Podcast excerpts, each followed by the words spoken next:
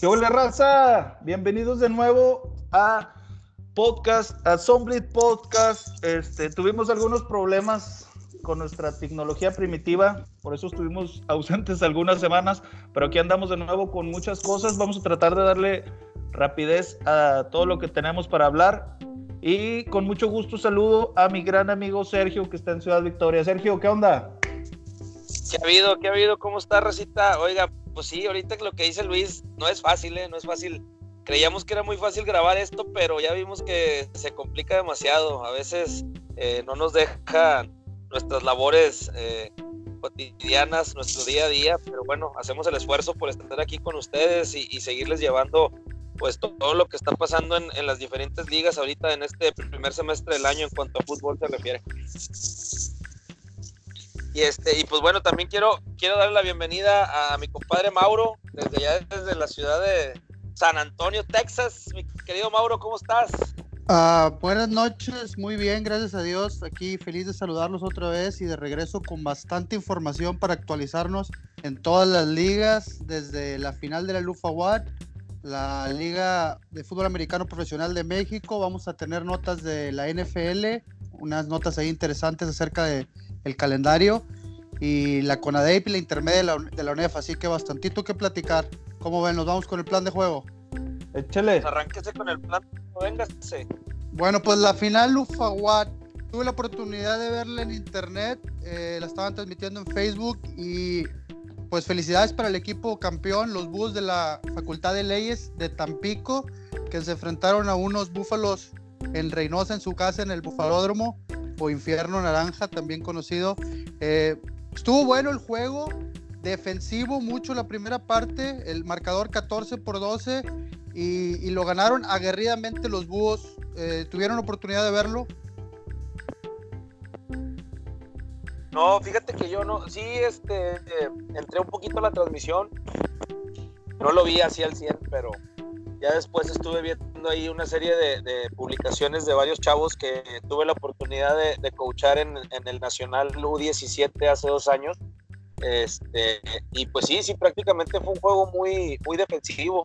Se, se estuvo este, llevando a cabo mucho eh, pues la pelea en las trincheras, ¿no? Fueron pocos puntos, al final dos puntos de diferencia, pues sabemos que eh, en el marcador te lo, te lo dice, ¿no? Que fue un juego muy, muy cerrado, eh, donde pues las ofensivas no brillaron tanto como, como se vieron en temporada. De hecho, eh, hubo un juego de Búhos, por ahí estuve siguiendo la página de la, de la liga, donde Búhos le mete 56 puntos a la Facultad de Comercio, Búhos Tampico, este, sí. Búfalos también por ahí eh, traía un promedio de puntos de 28 puntos, 30 puntos por juego. Entonces, pues, la final estuvo al final muy, este, muy cerrada y, y pues bueno, prevaleció Búhos en este caso por una buena defensiva y pues por una conversión de, dos puntos o un safety, no recuerdo la verdad, que fue lo que les dio el campeonato. Pues fíjate que se enfrentaba la mejor ofensiva, mencionas tú con los Búhos, contra la mejor defensa. Los Búfalos no habían recibido puntos y te digo, estuvo muy, muy aguerrido el equipo de los Búhos, la verdad, felicidades para todos, el coach y todos los jugadores, algunos de ellos también parte de las selecciones que nos ha tocado este, coachar, eh, Sergio, y la verdad, felicidades para ellos y pues de modo, Búfalos, sabes que es, es, es mi facultad, eh, yo estudié ahí en la, en la Reynosa Aztlán, estuve apoyándolos desde, desde la, la, tele, pero no se pudo. Entonces, felicidades y nos vamos con Oye, espérame, las noticias. Espérame, a ver, ¿quieres algo que comentar? Sí, vamos a dejarlo en bufa, ¿qué? bufalódromo. El bufalódromo. Ajá. Porque yo con Sergio ya tuve, ya tuve una plática colorada sobre lo del infierno naranja. Eh. Ok. Porque. Cabrón, pero Pero bueno, bueno ya, ya, ya son apodos que... que... son apodos que van que va dándole la raza y se quedan, pero en realidad el te... fíjate, el estadio se llama José María Leal, ex rector de la universidad, y yo creo que nadie lo menciona así, si acaso en las en los calendarios oficiales de la UNEFA o en alguna página de internet, porque en cualquier otro lado se, se maneja con, con apodos. No, pero es que, bueno, en aquel momento eh, le, le, yo, yo, le comentaba mi incomodidad a Sergio porque no sé si sepas que el, el, el campo de los borregos de aquí de, de, de Tec de Monterrey de Campos Laguna es el infierno azul. Ok. Entonces, por ahí, ahí a, a, alguien se le ocurrió, dijo, pues pues naranja. Pues le pongo naranja, güey. Pues acabó cada el pinche color en naranja, pues le pongo naranja. Pero bueno, ya quedó muy atrás esa conversación que tuvimos Sergio y yo. Nomás quería hacer. Querías aclarar el punto. Sí, pero bueno, ya si en algún otro momento habrá eh, tiempo para, para platicar de eso, este, lo sacamos ahí para sacar el rebana. Pero bueno, échale, Mauro. La tenías bien guardada esa, ¿eh? Gachota, gachota, gachota. Y sabes, y, ni me acordaba, ¿eh? Ni me acordaba. Oye, pues antes de entrar a temas serios, les quería mencionar yo esta nota que eh, estuve viendo y, leí varias eh, notas al respecto en internet del acuerdo de la liga entre la liga y los eh, asociación de jugadores, el, contrato CBA en la NFL, que pues lo que están peleando los jugadores obviamente lo que quieren es más dinero, que parte de las ganancias totales de la liga sean para, para los contratos pues ya ves que la liga maneja los, los topes salariales y, la liga lo que quiere pues entonces es producir más dinero y la única forma de hacerlo es alargando la liga y pues es, lo que traen el estira y afloja. Los jugadores quieren más dinero y no jugar más. La NFL, los dueños y, liga les da el dinero si aceptan jugar más. Entonces vamos a ver quién, quién gana el estira y afloja. No sé qué piensen ustedes al respecto, pero el incluir un juego más de temporada regular, que también este, traería consigo un juego más de descanso, o sea, cada, cada equipo tendría dos buys y jugar 17 totales. Eh, ese juego más incluiría muchas cosas, pero primero quisiera saber qué piensan ustedes al respecto. Pues si, si siguen subiendo, bueno, si quieren más dinero, me imagino que, por sentido común tiene que incrementarse el tope salarial, ¿verdad?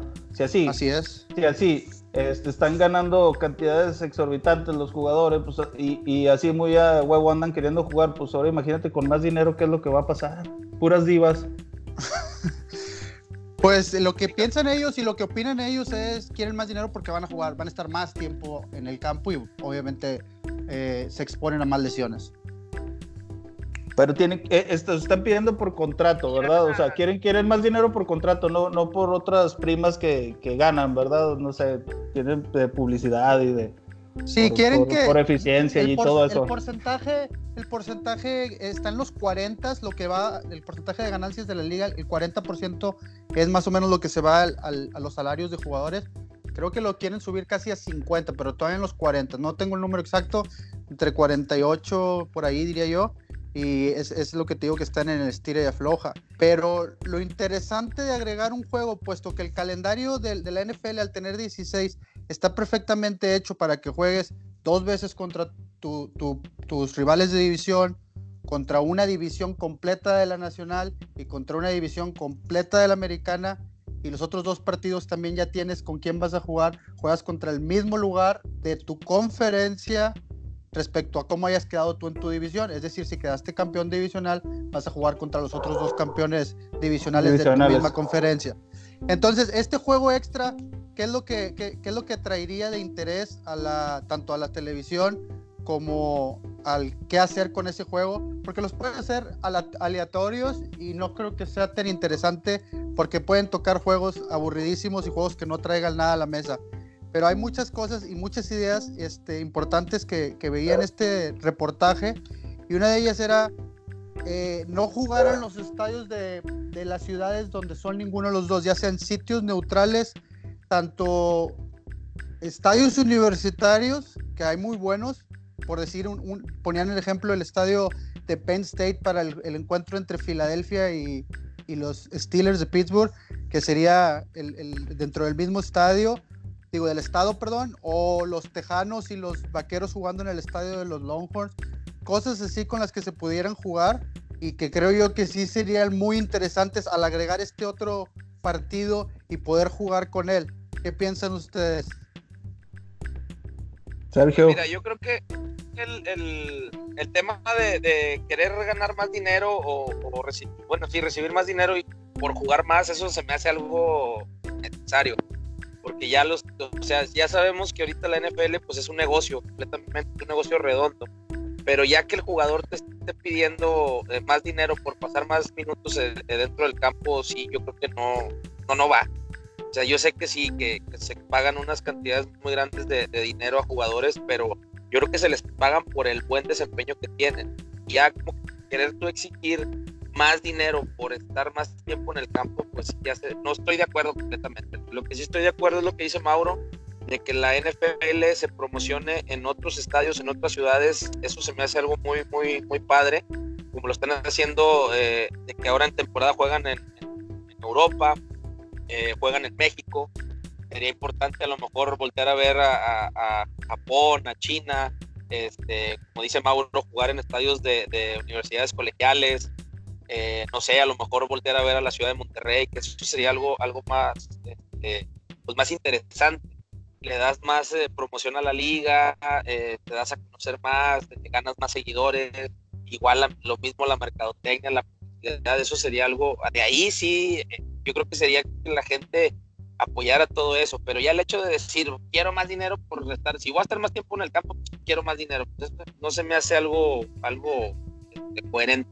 Pero bueno, vamos a ver qué pasa, ¿no? ¿Qué, es mi punto de vista. ¿qué, pasaría? Bueno, se me ocurre algo así rápido. ¿Qué pasaría? Bueno, alargan la temporada un juego más y por un juego más van a recibir más dinero obviamente, ¿verdad? Pero, ¿qué tal si se empieza a hacer de que ya son puros juegos gachos? en los que igual y ya, ya ni tiene caso que muchos jueguen, que los que más están ganando vayan a jugar. Digo, se puede presentar esa situación. Y aparte también, o sea, alargas la temporada un juego más. Eh, como dice Mauro, son dos semanas de descanso que realmente pues, dos semanas de descanso no creo que le sirvan de mucho a los equipos. Sabemos que eh, en el tema de los playoffs, cuando llega el, el, el se descansan dos semanas. Después de la final de la conferencia, se descansan dos semanas. Y yo creo que dos semanas de descanso para un equipo es demasiado. Es demasiado para llegar a presentarte a un, a un, este, a un juego. Sabemos que no son las semanas seguidas de descanso que pudieran presentarse en un futuro, ¿verdad? Serían semanas, este, pues obviamente espaciadas. Pero aún así, dos semanas de descanso ya dentro de una temporada se me hace algo, algo excesivo. Digo, es mi punto de vista. Oye, bueno, en, en, en, el sentido de la segunda semana de descanso, esa es completamente necesaria si se agrega un juego porque eh, obviamente hay estudios tanto de golpes en la cabeza como en el resto del cuerpo donde se determina hasta dónde puede dar, hasta dónde se le puede exigir físicamente un jugador y, dónde sí necesitas descanso. Entonces, de hecho, una de las primeras ideas que, que yo le escuché hace años era que si agregaban un juego, significaría que todos los jugadores tendrían que sentarse por lo menos un partido a la banca. Te digo, esa idea nunca llegó a nada, pero era una de las ideas que manejaban. Entonces ahora al, nada más agregar la, la, semana de descanso, lo que se hace es para que los jugadores tengan y, y, y, puedan con lo que les va a requerir la temporada. Un juego más parece que no, pero un juego más de NFL debe ser, imagínense la carga pues bastante tanto golpe. Desgastante. Oye, dime.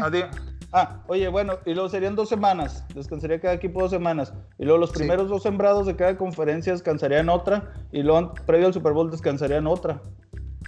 Así es, tendrías ese privilegio y ya nada más sería un, un equipo por conferencia el que descansaría, el, mejor sembrado, ah, porque hasta la fecha es dos, el primero y el segundo lugar. Esto sí es algo que, que, probablemente ya se vea, incluso se puede ver en la próxima temporada, en el cual ya clasifiquen siete eh, equipos por conferencia. Esto no sé también qué va a pasar, también ahí está el estira y afloja, pero digo, hasta que no acaben con esto, del contrato y del acuerdo que tienen esto de la liga con la Asociación de los Jugadores, vamos a saber. Pero mientras todas estas especulaciones de los juegos, a mí me, me parecieron bastante interesantes, incluso lo que mencionaba Sergio de los juegos internacionales de otras ciudades a las cuales se podría voltear, ver, a voltear a ver, era otra de las opciones, además de los sitios neutrales que yo mencionaba que serían muy interesantes, como los estadios colegiales, hablaban de incorporar o de, también eh, tomar en cuenta otros países eh, europeos, este, Alemania, que también hay fútbol.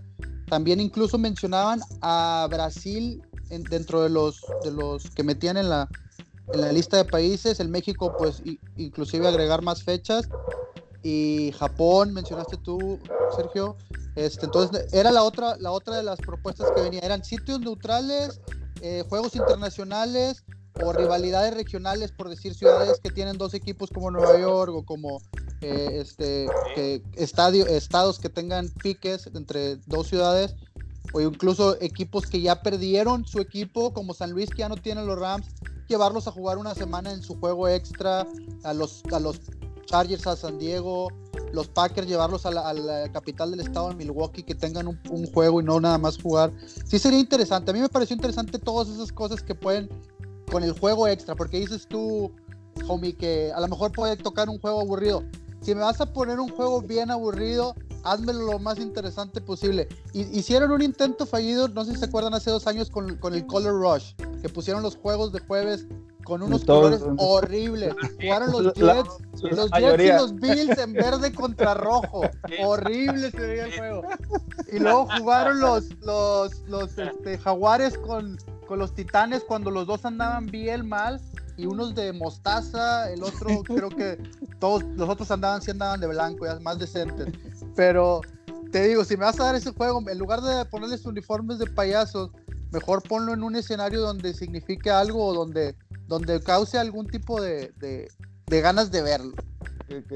Oye, luego, luego dicen que, dicen que esos juegos, los juegos que menciona Mauro, que los equipos, haz de cuenta, decían cómicos contra cantantes y luego decían que los comentaristas que se habían portado mal en la semana les tocaba narrar esos juegos. así de que los vatos, no, se jalaron mal en la semana, les toca este, narrar el Bills contra Jaguares o el Bills contra los Jets. Yo un año pensé, cuando, cuando me tocó ver muchos juegos malos los jueves, porque incluso los juegos malos esos de los jueves me gusta. verlo, que sí.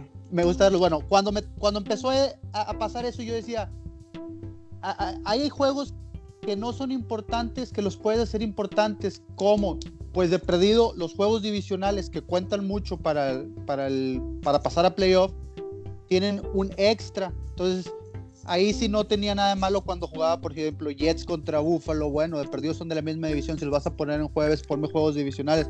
Porque antes sí nada más aventaban un juego prácticamente al azar. Y, los interdivisionales, ¿no? Más bien. Eh, sí. Poner unos juegos bien gachos, Sí, sí, sí. Bueno, no sé si quieren este, agregar algo más de eso eh, o nos vamos a no, pues, fútbol Conforme vaya saliendo más información, pues la vamos ahí este, platicando. Creo que nada más sí recalcar, recalcar lo del tema de, los juegos, este, las rivalidades, las buenas rivalidades que se hagan en otros escenarios, en, escenarios neutrales. Este, vuelvo a, tomar el tema de, un Cowboys contra, contra Texans en, el estadio de los Longhorns, pues sabemos que ahí este, debe de haber eh, chavos que, que, estudiaron en esas universidades o estudiaron en esa universidad y juegan para ambos equipos. Sería algo padre, la verdad. Estaría muy, muy chingón que sí se hiciera eso. Este, pero bueno, vamos a ver qué, qué, es lo que deciden en estos, en estos días, en estos meses la liga. Y pues sí, vamos a estar informándole ya a la racita de todo lo que pasa en estos temas. Y en realidad, para cerrar con el tema, esto, esto no se ve que se vaya a resolver para esta próxima temporada y es prácticamente imposible que se vaya a hacer en el 2000, 2020-2021, viene la temporada.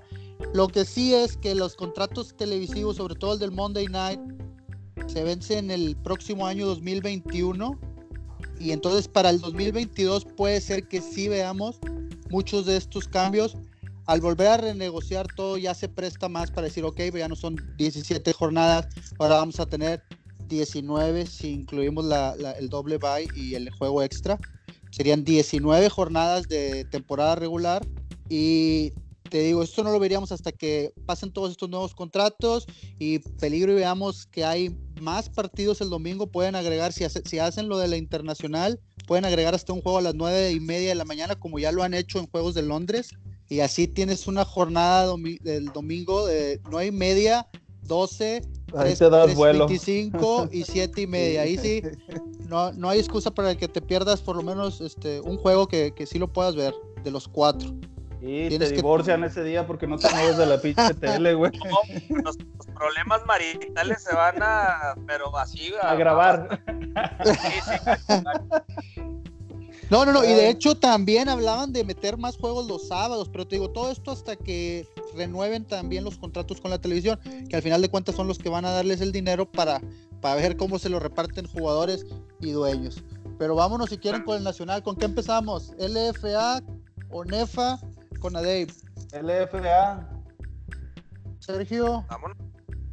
A ver, Bueno, dale pues- gas. ¿Tienes las pues, eh, estadísticas? Sí, claro que sí. Compadre, yo estoy al día y estoy todo el tiempo subiendo y actualizando nuestras redes sociales. Entonces, Ay, Véngase, ¿cómo van los grupos? ¿Cómo van los grupos? ¿Siguen Pues, invictos los Condors? Sí, Exactamente. invictos los condos, es, el único, es Pero- el único equipo pero ahorita. de- los demás equipos de esa división flojos, ¿eh? Flojos, flojos, flojos. Sí, de hecho, sí, de hecho, mira, aquí tengo ya la, tengo la información, de hecho, en el grupo centro, que es donde se encuentran los Condors, con cuatro ganados, cero perdidos, pues en el, en el grupo de ellos están los Osos de Toluca, que van con un ganado, tres perdidos, los Mexicas van igual, con un ganado, tres perdidos, y los Artilleros, pues cero ganados, tres perdidos. Entonces, sí es un grupo bastante, bastante flojo, donde realmente los Condors pues, no traen, pues, no traen competencia, la verdad. La semana pasada, eh, por ahí lo estuvimos mencionando, hablábamos nosotros en el, WhatsApp, en el grupo, sobre el juego de la semana que era este, contra Dinos. Contra Dinos. Dinos. Estuvo bueno el juego. Ese, era el, Sí. ese era el juego de la semana, estuvo bueno. Al final, pues bueno, los Condors se llevaron el, el partido 26 a 20. Por ahí hubo varias este, decisiones arbitrales que la racita, eh, pues que, se, que, que ve mucho el fútbol nacional, que ve mucho la LFA, comentó ahí en redes sociales al respecto de que pues hubo cierta ayuda de los árbitros hacia los Condors.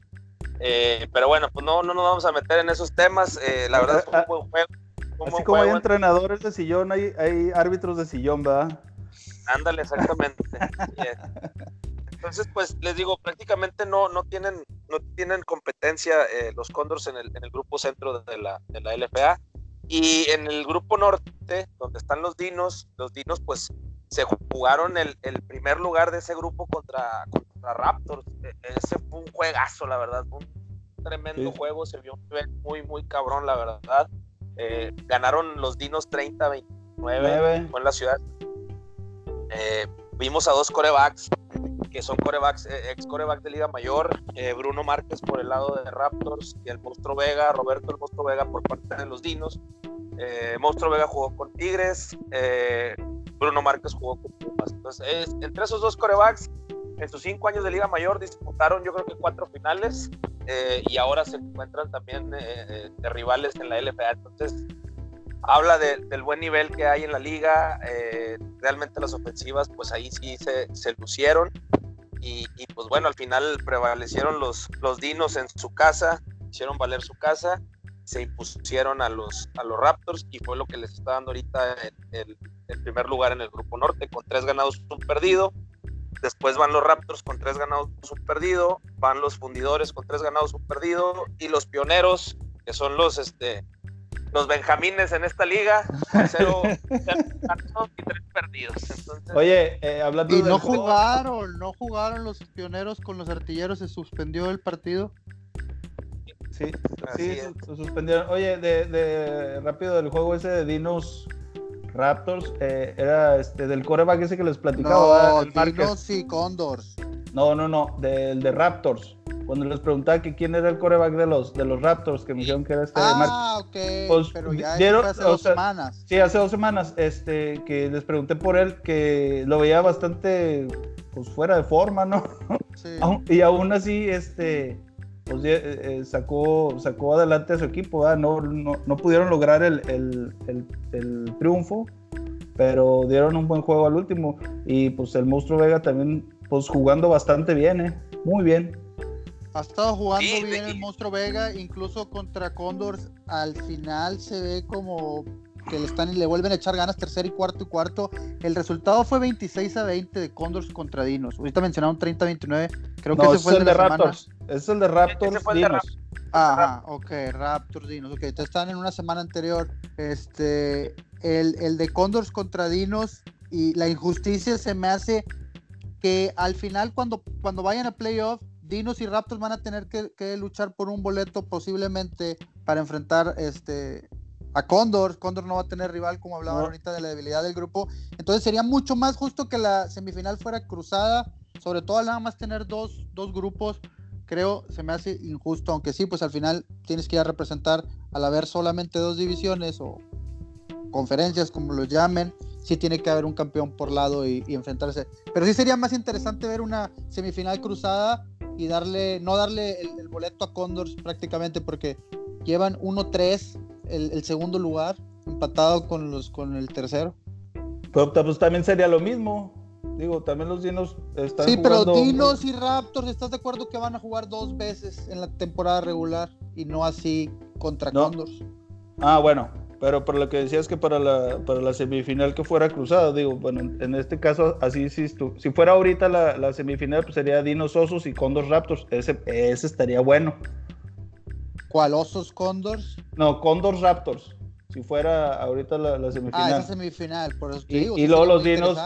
Y luego los, los, los Dinos recibirán a los Osos. Y fíjate, ¿sabes? Se me ah, hace que van a ser los Mexicas. Se me hace que van a ser los Mexicas. Los vi eh, con los fundidores no tan mal y terminaron perdiendo 19 a 13, pero no creo que los osos les alcance. Los artilleros, pues me quedé con ganas de verlos con los pioneros. Hablamos también hace semanas del, tazón del camote y quería ver yo quién era el más malito, la verdad, porque yo tenía esperanzas en, ver a unos pioneros decentes. A los artilleros no he tenido tanta oportunidad de verlos. Entonces me quedé con las ganas. Esperemos ese partido de alguna u otra manera se juegue y no vaya a ser que nada más lo den por, por ya por saltado.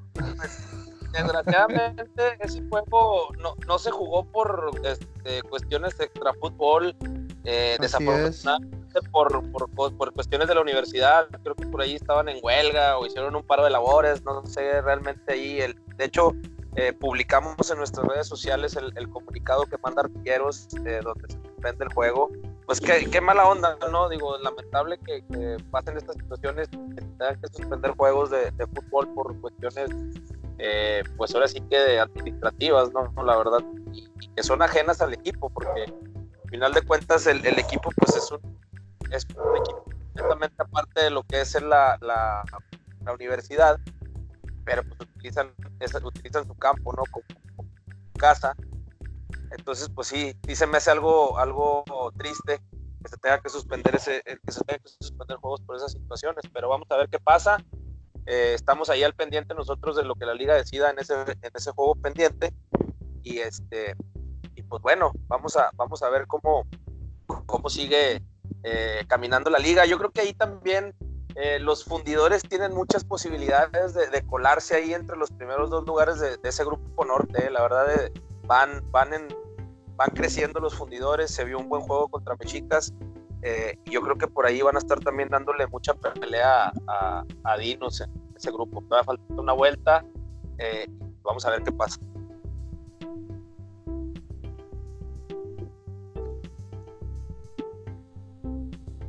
Ahí siguen. Ya se sí, me volvió a dar el síndrome de Mauro. Con, el, con el micrófono. Pues vamos a ver qué va pasando, vamos a ver cómo se van dando estas últimas semanas, ¿no? También de ahí de, la LFA. Oye, Mauro, yo quería comentar algo que, traía este, esa, pues no sé cómo llamarle, no sé si inquietud o Incomodidad, Sergio, incomodidad. A ver.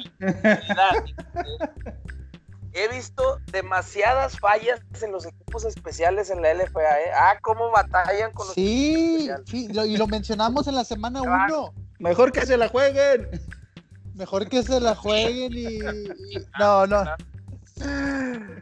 Yo creo que lo que hablábamos de la dificultad de los entrenamientos al, no ser jugadores de fútbol americano 100% todos, se, se, batalla mucho a la hora de que se junten, alcanzar a ver hasta los equipos especiales.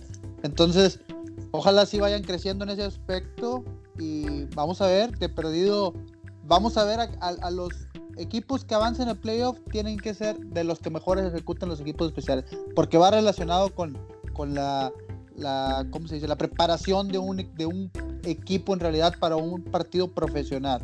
A, pesar de todo, no puedes poner excusas de que no, pues no, no pude hacer esto. Eres un jugador profesional y sea lo que sea, estás representando este, a, a la Liga Mexicana.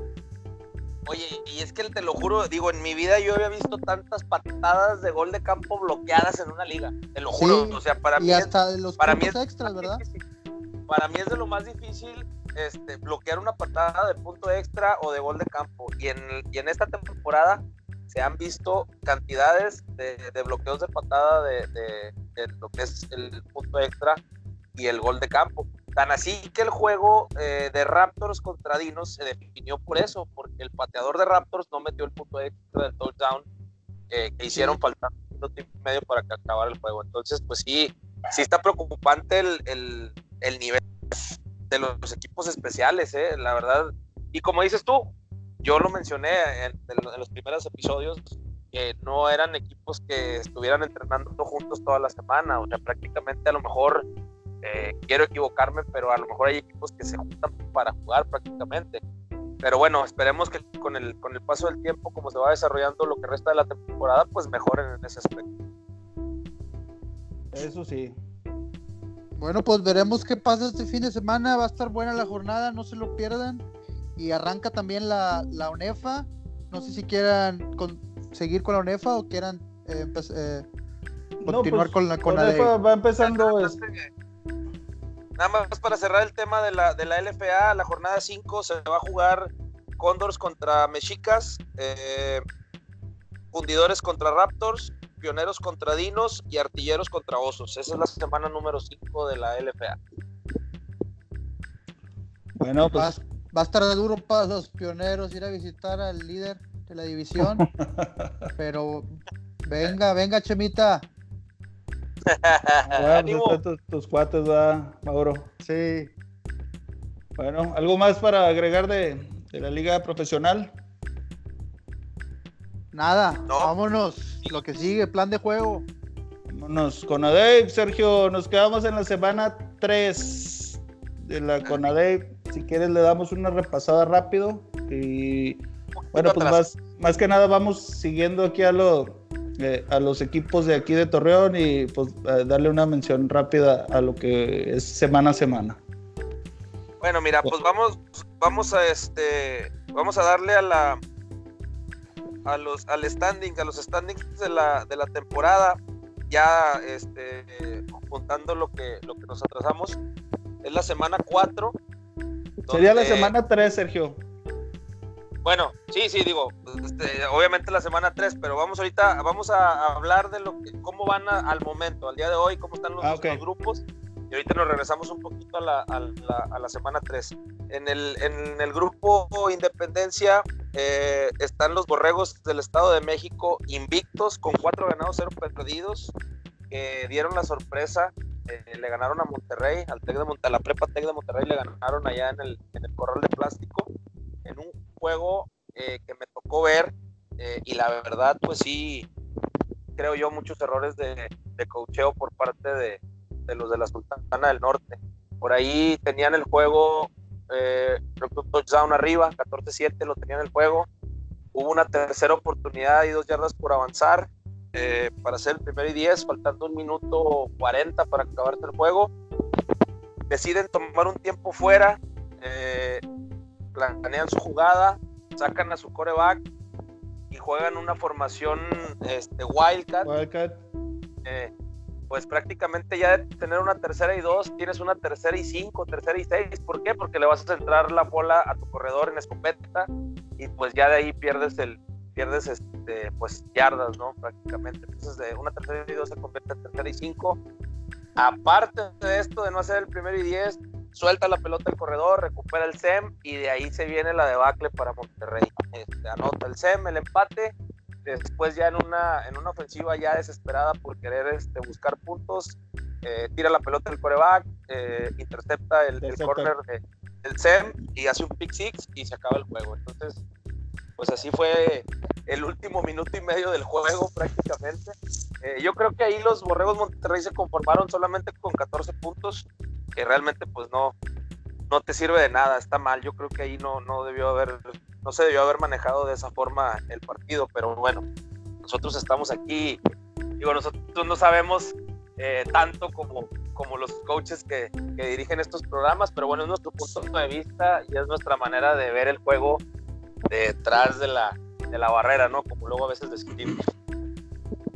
Pues sí, Entonces, ahí con el, con el grupo, les digo, el grupo Independencia está Borrego Estado de México en primero, luego sigue Borrego Ciudad de México, después está Borregos Monterrey, luego sigue Borrego Santa Fe, los guerreros eh, Jaguar del Colegio Subiré están en quinto lugar y en último lugar pues está Borregos Guadalajara. En el grupo Revolución, que es el grupo donde se encuentran los dos equipos de La Laguna, están en primer lugar los, eh, los guerreros del Covach de la ciudad de Chihuahua con tres ganados, un perdido. Le siguen los linces de la VM Torreón con dos juegos ganados y dos perdidos. En tercer lugar, Borregos Laguna con dos ganados y dos perdidos. Perdón, con Borregos Chihuahua, discúlpame, Borregos Chihuahua y penosamente Borregos Laguna en un lugar de un ganado y tres perdidos. Mis borregos andan batallando tremendamente. Gacho, gacho, ah. gacho. No les anda saliendo nada.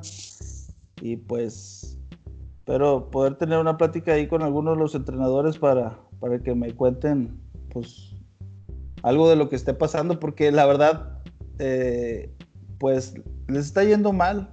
No, no, no hay otra manera de decirlo, ¿verdad? y bueno, ya en el último, en el grupo Libertad, eh, donde Borregos Toluca ya aparece como clasificado a semifinales en este grupo, ya lo marca ahí la liga eh, con un asterisco donde ya está calificado a semifinales con cuatro ganados, cero perdidos.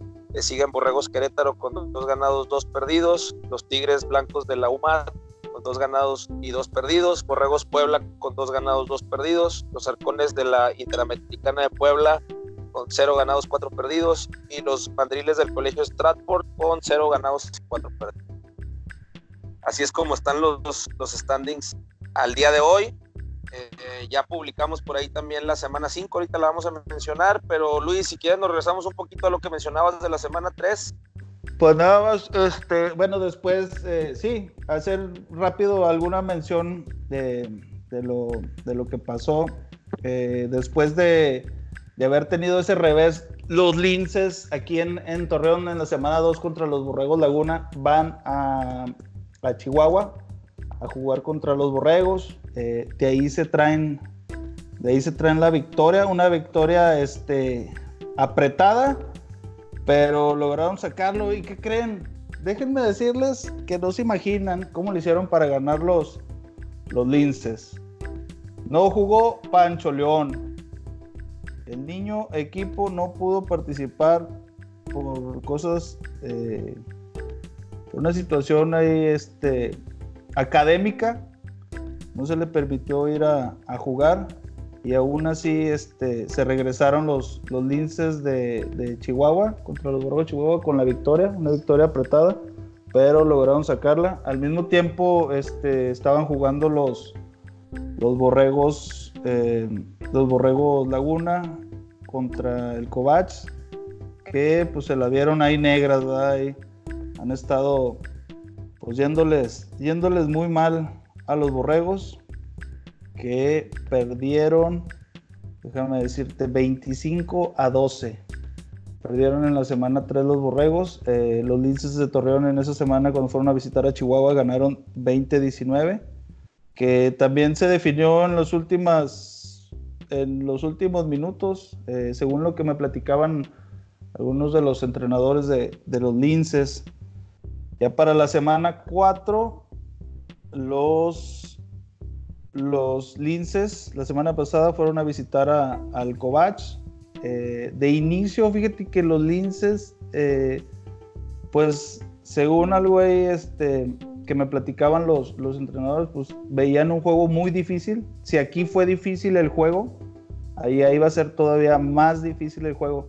Empezaron, tuvieron un inicio muy bueno. Fíjate que se fueron arriba muy rápido. En bueno, no muy rápido. En la primera mitad ya, ya tenían los 15 puntos que, que tienen. que, bueno, con, con, con, sí, 15-0.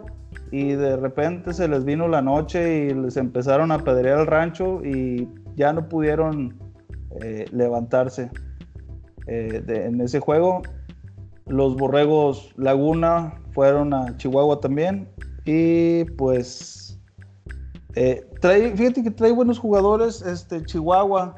Y me comentan que tienen por ahí un, jugador este, que ya tienen firmado con, con Borregos Monterrey, un receptor, que también es muy bueno. A ver si ahorita les puedo comentar eh, el nombre del, jugador y platicamos poquito de él. Pero pues en, en general, eh, pues les fue mal la semana pasada a los dos jugadores de aquí, a los dos, perdón, a los dos equipos de aquí de la Laguna, eh, yendo a Chihuahua. Esta semana vienen eh, mañana viene eh, Borregos Chihuahua a jugar, si no me equivoco, con los Linces. Y el Covach viene a jugar contra eh, Borregos Laguna. Ahorita, mismo se los digo. Nada más para no. Sí, viene Borregos Chihuahua a jugar con Linces. Y los guerreros del Covach vienen a jugar contra los Borregos Laguna. ¿Cómo ven? Bien, Bien, este, bueno, digo, digo, ahí, ahora sí que ahí están los, los standings, digo, los Vinces de, de la VM Torreón, pues todavía tienen muchas posibilidades de, meterse ahí a, a, las, a las semifinales, poder recibir la, la semifinal en casa. Sabemos que es el grupo que menos equipos tiene, eh, pero pues todavía están ahí en la pelea, ¿no? Todavía están ahí en la pelea de, de poder recibir una, una semifinal en casa y, pues con probabilidades de poder llevarse ese grupo si hacen bien las cosas. Sabemos que el equipo del Linces es un equipo eh, muy dinámico, eh, tiene un buen ataque aéreo, entonces este les ha faltado un poquito de, pues ahora sí que de, hambre para, para cerrar esas series en, zona de gol. Pero pues ahí está, ¿no? Ahí está la pelea en ese grupo. Eh, pues es el, digamos, el más cerrado, eh, solamente eh, pues Borregos Laguna que está batallando más que, los otros tres equipos cuestiones de, juegos ganados y perdidos, pero pues, vamos a ver qué, qué pasa en estas semanas y pues, bueno, ojalá que ahí nos puedas, nos puedas decir Luis, ahora que jueguen allá. De hecho, de hecho me voy a inclinar por, por irme a ver el juego de, de los linces, de los linces, no porque esté menospreciando a mis borregos que tanto quiero, pero este, creo que puede estar un poquito más interesante. Fíjate que he estado checando también eh, en la página de, de la liga lo que son las estadísticas hasta la semana 4, estadísticas generales, ¿verdad? Fíjate que los linces, aún teniendo, la verdad, este, pues, un equipo limitado, no en cuanto a talento, sino en cuanto a los jugadores, por las reglas de la liga y N cantidad de cosas a las que están, a los lineamientos que tienen. Eh, por ejemplo, ninguno de los dos corebacks eh, de los Linces figuran en las estadísticas, ¿verdad? Aquí tengo 2, 4, 6, 8, 10, 10 jugadores. Y el único que figura es el coreback eh, de los Borregos Laguna, Ramos, en, en, noveno lugar, ahí en las estadísticas de corebacks. Eh, corebacks por yardas, corebacks por, por, eficiencia, tampoco. Aquí sí no figura ninguno de los dos eh, corebacks de, ninguno de los dos equipos de aquí. Por aquí en, en, lo de los corredores, sí tenemos a uno, eh, el número 81 de los, de los borregos, Cepeda Solís, eh, está en quinto lugar en, las estadísticas. En los receptores, no figura ninguno tampoco, ni de Laguna, ni de los linces. Eh, en cuanto a la estadística de anotadores, tampoco figura ninguno. Que con esto no quiero, quiero, quiero, a, lo, que quiero ir es que eh, las estadísticas no te aseguran eh, buenos juegos, ¿verdad? O sea, los linces han, han tenido buenos juegos, han batallado, pero ahí andan y, no tienen necesariamente que estar eh, presentes en las estadísticas, en los interceptor, en, los jugadores que han interceptado defensivos, pues tenemos aquí uno en, bueno, tenemos varios empatados con tres intercepciones, cinco en realidad. El primero es del Estado de México, el segundo es de los Guerreros de Covach, el tercero de Querétaro, el quinto de los halcones, el cuarto de los halcones de, la Inter y el quinto de el número 35 de Borrego Laguna. Tacleadores tampoco, ah, el único que aparece es el número 58 de los Borregos Laguna. Y hasta ahí. Eh, por sacks, eh, el mismo número 58 con dos sacks. Y pues ya otras estadísticas generales. No sé ustedes qué opinen. Digo, eh, mi, idea, no sé si, si, pude transmitirla de alguna manera eh, correctamente, pero eh, el punto es que las estadísticas no te dicen exactamente cuál es el, cómo es el equipo o si está avanzando o no está avanzando. Pues no, no digo, definitivamente no. Ahorita, eh, por ejemplo, quiero mencionar los, los jugadores de la semana 4. Este, el jugador ofensivo de la semana es Ricardo Anchondo, que es el coreback de, de Borregos Chihuahua.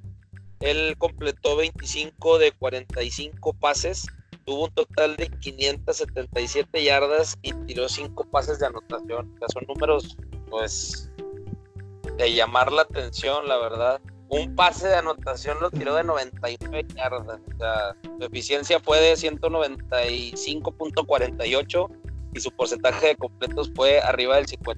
Estamos hablando de prácticamente un juegazo de este chavo. Digo. Bueno, eh, ahí la estadística eh, del pase ese de noventa y tantas yardas es aparte de las que corre el receptor con el balón, ¿verdad? Sí, sí, obviamente. para que no, no, nos imaginemos que eh, tiró una bomba dentro de la anotación y la cachó dentro de la anotación.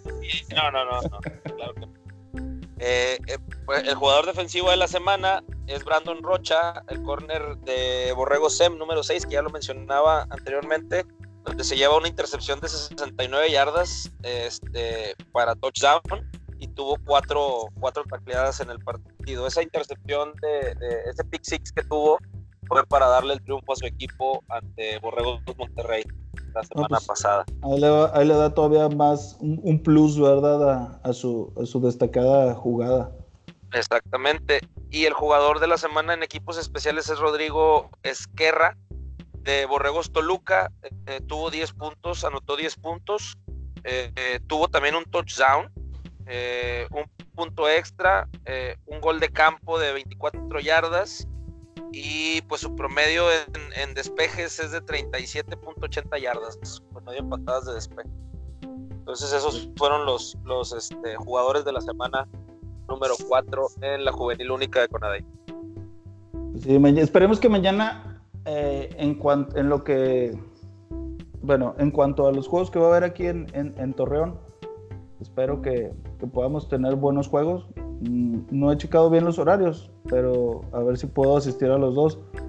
Eh, hay jugadores de, los linces que, que me gustaría eh, mencionarlos, que pues, son jugadores que, que, en algún momento pueden eh, ayudar a sacar un juego. El, el, corredor, el número uno de los linces, Héctor Rojas, le dicen el Toy. También me comentaban ahora que, que en algunas ocasiones lo meten de ala defensiva y que no lo, no lo hace mal. También pues debe de aprovechar también, debe él de aprovechar ahí su, su velocidad. también por ahí está, eh, bueno, me voy a ir eh, ahorita, los linces tienen dos, bueno, tienen tres corebacks. hasta ahorita han participado dos nada más. El número 9, Emiliano Valdivia, que eh, pues le fue mal en el juego de, de Chihuahua, si no mal recuerdo, eh, por ahí soltando dos balones, uno que le costó seis puntos a, al equipo de los Linces, que lo recuperó el, equipo de Chihuahua y, se los llevaron a la anotación. Y Carlos González, el demonio, eh, han estado ahí alternándolos. Eh, han batallado bastante. Creo que, que los dos corebacks les falta experiencia y seguridad para, poder ejecutar sus jugadas. Tenemos también eh, a un cornerback, el número 26, Axel Vargas. También es un jugador de los que, que quiero, quiero seguir. También tengo un tackle defensivo, mm, el número 54, Carlos López, bastante alto y, y bastante, bastante fuerte. Y además, este, pues, eh, pues, ¿quién más me falta? Pues nada más y nada menos que el niño equipo Pancho León. Esperemos que, siga echándole bastantes ganas y que mantenga su buen juego porque también ha estado jugando como coreback en, en algunas formaciones Wildcat, eh, junto con el corredor número uno, este Héctor, Héctor Rojas, el Toy, y hace muy bien porque sacan, pues hacen que las, defensivas se, se, desbalanceen a la hora de, que mandan a jugar este, algunas read option en las que, o, u opciones. Y lo hacen bien, ¿eh? Lo hacen bien. Espero que, que los Linces tengan un buen juego mañana. Oye, Joby, respecto a lo que mencionabas de las estadísticas y sobre todo las que mencionaba Sergio ahorita del coreback con números extraordinarios para un partido y viendo el récord del equipo que si no me equivoco es 2 y 2, ¿verdad? Llevan dos ganados, dos perdidos, los, son los de Chihuahua.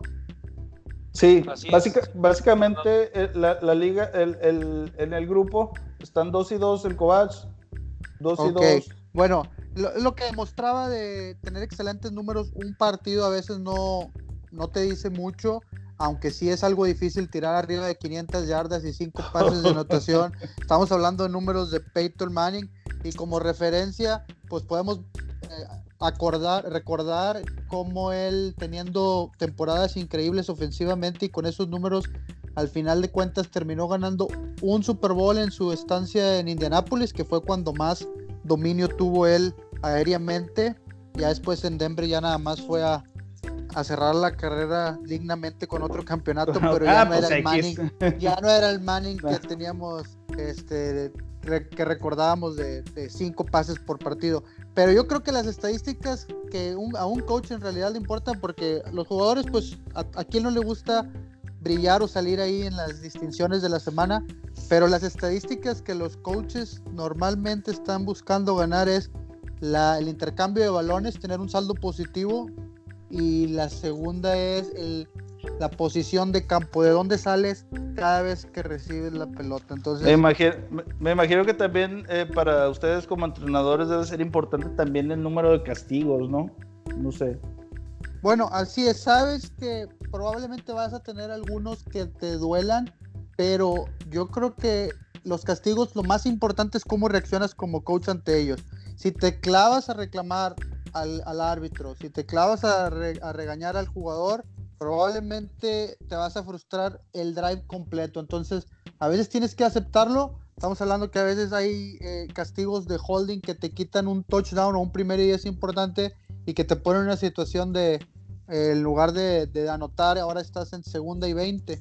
Entonces, sí son, son errores que tratas de que no pasen, pero yo creo que es más importante cómo reaccionas cuando sí sucede. Ya pasó, vienes una segunda de 20, mejor ponte a pensar qué vas a hacer en esta segunda oportunidad y 20 para no tener un tercer down del mismo tipo. Pues sí, fíjate que eh, ya ahorita que lo mencionas eso, Mauro, eh, le, le, le, veo mucha razón a eso porque pues pasa un castigo y si tú te enfrascas en reclamarle al jugador o estar peleándote con los árbitros por la dinámica de cómo es el juego de fútbol, pues tienes 25 segundos que tú te vas a estar peleando en vez de estar eh, concentrado en la estrategia para recuperarte de eso, de, ese castigo, ¿verdad? O sea, si te vas a estar peleando, ya te pasaron dos jugadas por estarte peleando. Así es, eh, una pierdes la cabeza, no te concentras en lo que sigue y dos, más importante, el ejemplo que das, tanto verbalmente como el lenguaje corporal al reaccionar así ante un castigo, porque a veces no es necesario decir nada, eh, aventar la, la, la, carpeta o lo que traigas en la mano, azotar los audífonos, piso, los audífonos o lo que sea, es, es, es, igual de mala señal y de y, y, sobre todo lo que, lo que, como te digo, enseñas a tus jugadores, a la porra y todas las personas involucradas. Siempre como uno como coach debe de acordarse que está representando no solo a uno mismo, sino a toda una institución. Exacto. ¿Cómo ves, Sergio? Sí, completamente, completamente de acuerdo. O sea, no, no puedes este, reaccionar de, de una manera negativa ante, una circunstancia que te, que te presenta en un juego. Eh, por lo que dice Mauro, o sea, no nada más es lo que el coach no es, eh, no son los logros del coach, no son los triunfos del coach, digo, eh, es, es de todo el equipo. Tú, representas a, a, un equipo, a muchas personas. Tú como coach, antes de, de pensar en ti, pues tienes que eh, ver por tus jugadores, en este caso ver también por los papás de los jugadores. Eh, son muchas cosas, son muchas cosas, es un entorno muy grande el, que se forma dentro de, un equipo de fútbol. Sí, sí eres, eres prácticamente la cara, la imagen del equipo. es importante eh, el saber reaccionar de una manera positiva ante una circunstancia el juego. Como dice Mauro, no te puedes poner a, alegar con los árbitros y a estarle reclame y reclame de un castigo cuando no sabes ni qué vas a hacer en la siguiente jugada. O sea, tienes que, ya se te presentó el castigo, son cosas que te tienen que pasar o que te van a pasar todo el tiempo. dos segundos sigo lo que sigue, va. Sí, exactamente. O sea, son cosas a las que están expuestos todos los equipos. Y tú como entrenador en jefe o como coordinador ofensivo, si lo quieres también ver de esa manera, no puedes estar alegando, alegando, alegando cosas que ya, ya pasaron, no las van a cambiar. Entonces mejor ponte a trabajar o piensa en lo que vas a, en lo cómo lo vas a resolver, como dice Mauro. Entonces, para no tener ya una segunda y 20, eh, perdón, para tener una tercera y 20, pues mejor tener una tercera y 7, tener una tercera y 5, ¿va? Que no es, no es lo mismo. Entonces, pues sí, sí hay este, que trabajar mucho en ese aspecto y, y no caer en, pues en el juego o no caer en, en ese tipo de reacción.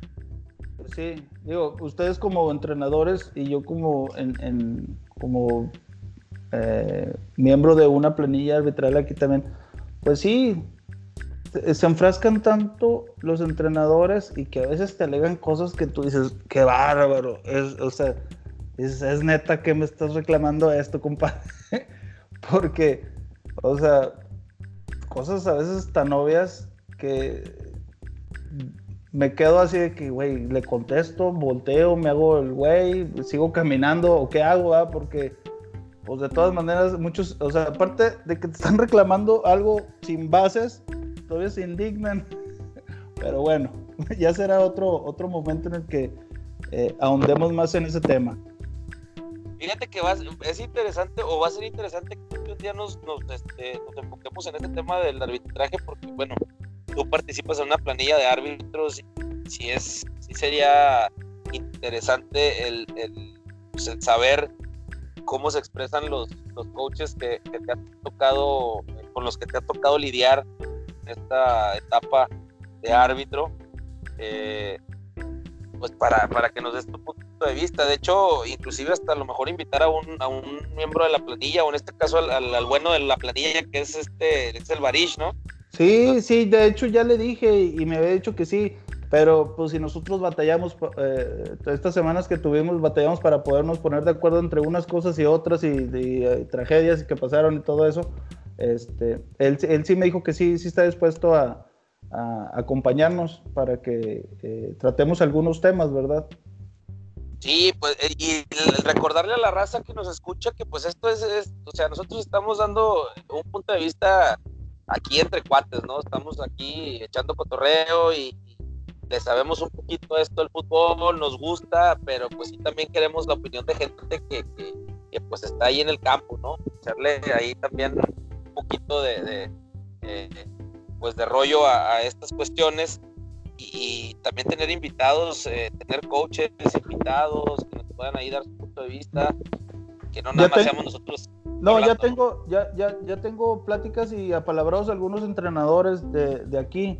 Está este Luis Alberto Arriaga, el Pinky, que me dijo que con mucho gusto en algún, en el siguiente podcast nos acompaña. Eh, César también, eh, Miguel Cueto, coordinador defensivo de los Linces, también este Pollito Haidar, coordinador ofensivo de, eh, de, los Linces. está el coach de creo que está de ala cerrada, es este Héctor Herrera, eh, conocido aquí de la familia.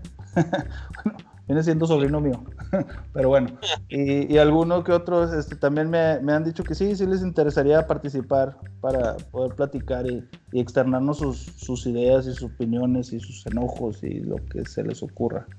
Bueno, muchachos. Oye, Mauro, y, y pues, por el, lado acá del, del, grupo de los de los MVPs, Mauro, invitar al coach Rubén, al coach Quintín, al coach Kamala, que también ahí nos, nos apoye, ¿no? Al coach Flowers. Sí, es importante, es importante tener puntos de vista de tanto entrenadores en Tamaulipas, en Coahuila, en Chihuahua en Monterrey podemos invitar inclusive a tu hermano a alguno de estos programas. Ándale. Entonces, pues vamos a, a- a darle más, más power. Más power. Oye, porque eh, sí varía de región a región, ¿eh? Me acuerdo cuando. Sergio y yo llegamos a, a Tamaulipas, la verdad fue un cambio eh, muy drástico. Más que nada nos estábamos quejando de todo. Sí, pero pero bueno, imagino. Era otra época. Oye, No, pues entonces le damos para la próxima con invitados, sorpresas. Vamos a ver quién es el primero.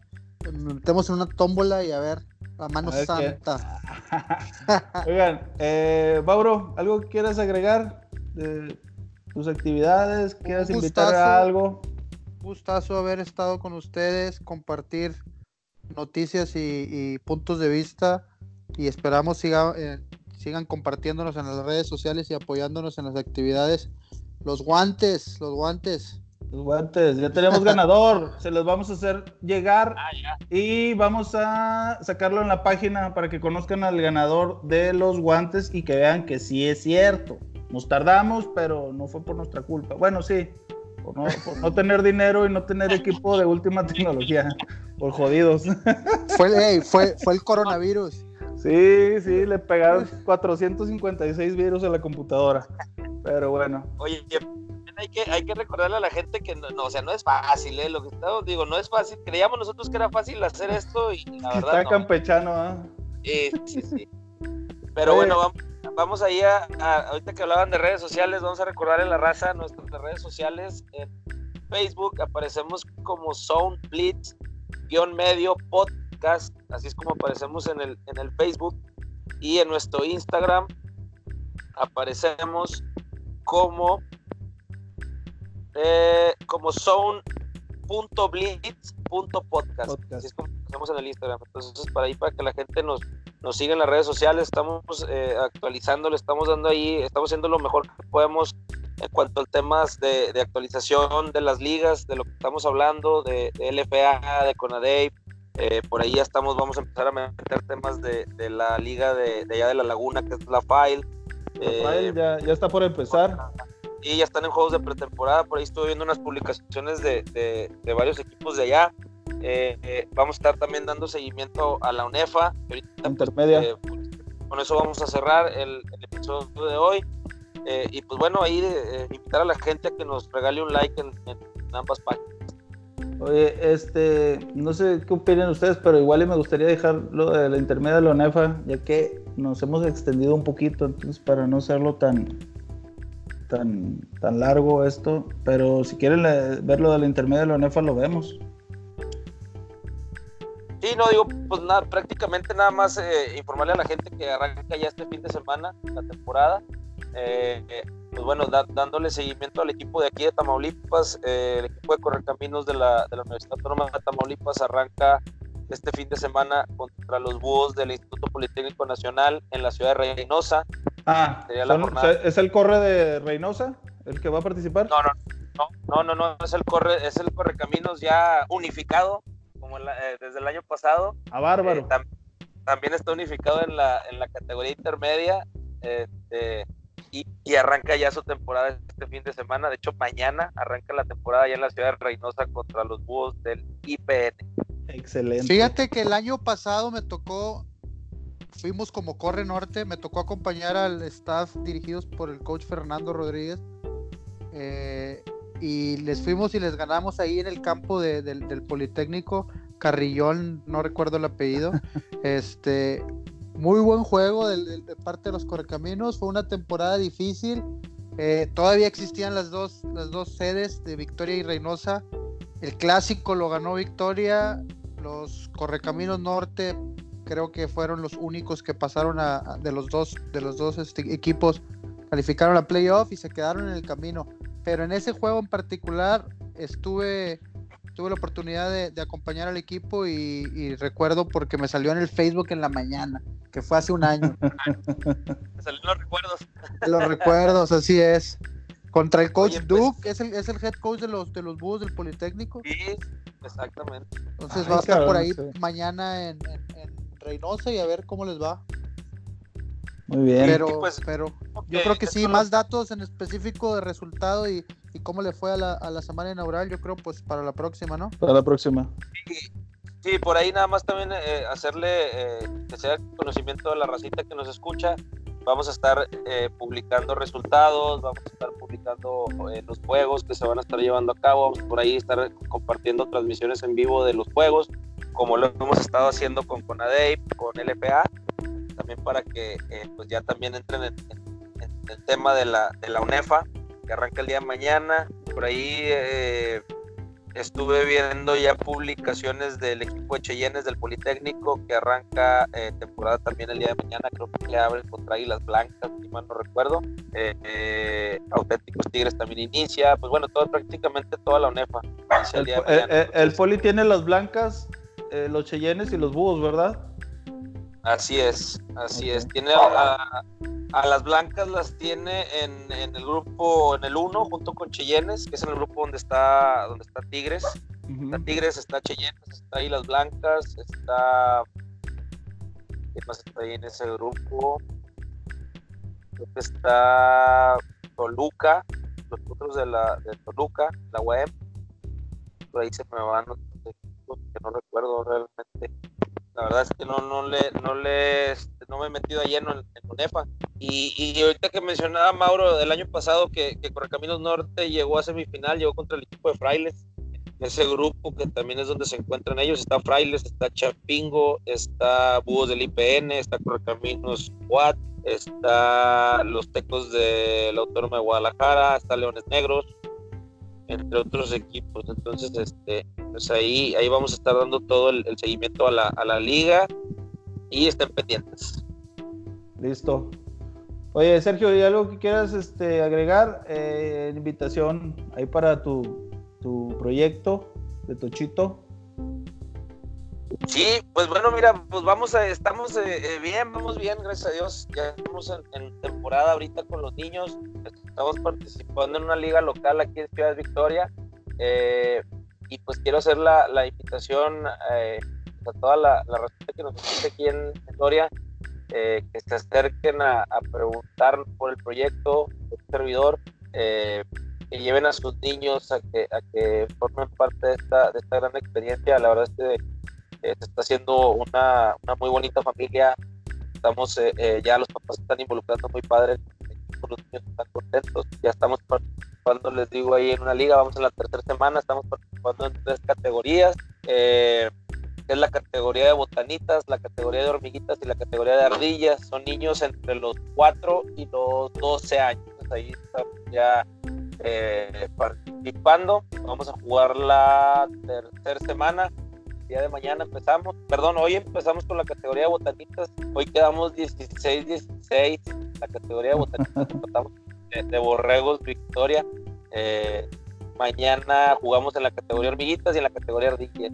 Entonces, pues eh, hacer una invitación ahí a toda la raza, ahí estamos en el, estamos también en nuestras redes sociales, síganos ahí, estamos como vikingos.vic, arroba vikingos.vic, en las dos redes sociales que es en Facebook y en Instagram denle una, una checadita ya a las páginas, la verdad está, está muy padre la, la, interacción que hacemos ahí en las, páginas de tanto de Facebook como de Instagram, ya hicimos algunas dinámicas, entonces está, está padre el proyecto, está padre y, quiero invitar nuevamente a toda la racita ahí eh, que escucha, gente fuera de Tamaulipas, regálenos un like, gente dentro aquí de lo que es la capital tamaulipeca, acerquen ahí al campo donde entrenamos.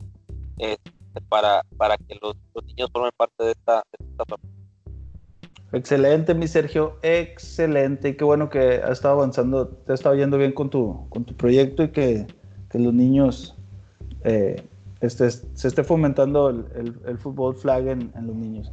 Oye, pues yo, yo para, yo para, ya para cerrar, quisiera pues este, mandarle un buen saludo a los dos coaches, a Iván Oviedo de los Linces y al coach Rubén Castillo de los Borregos Laguna. Este éxito eh, no sé qué tantas todavía posibilidades tengan los Borregos Laguna de seguir adelante, pero mañana los Linces se juegan el pase. Entonces esperemos que les vaya muy bien a los dos. Eh, también quería mencionar eh, el, proyecto de los Wolverines de Tuchito para, para niños, que también van a tener equipados infantiles, pero por lo pronto ahorita están con, con el flag. que son este Alberto Lagarza, el Moped, y Enrique Tejada, el Pichu. Entonces, eh, yo por lo pronto también a mi hijo, tiene cuatro años, está por, por ir a, presentarse a ver si le interesa, si le gusta, si le llama la atención jugar el fútbol flag. Y pues yo creo que es todo, a menos que quieran agregar algo más ya para despedirnos, muchachos.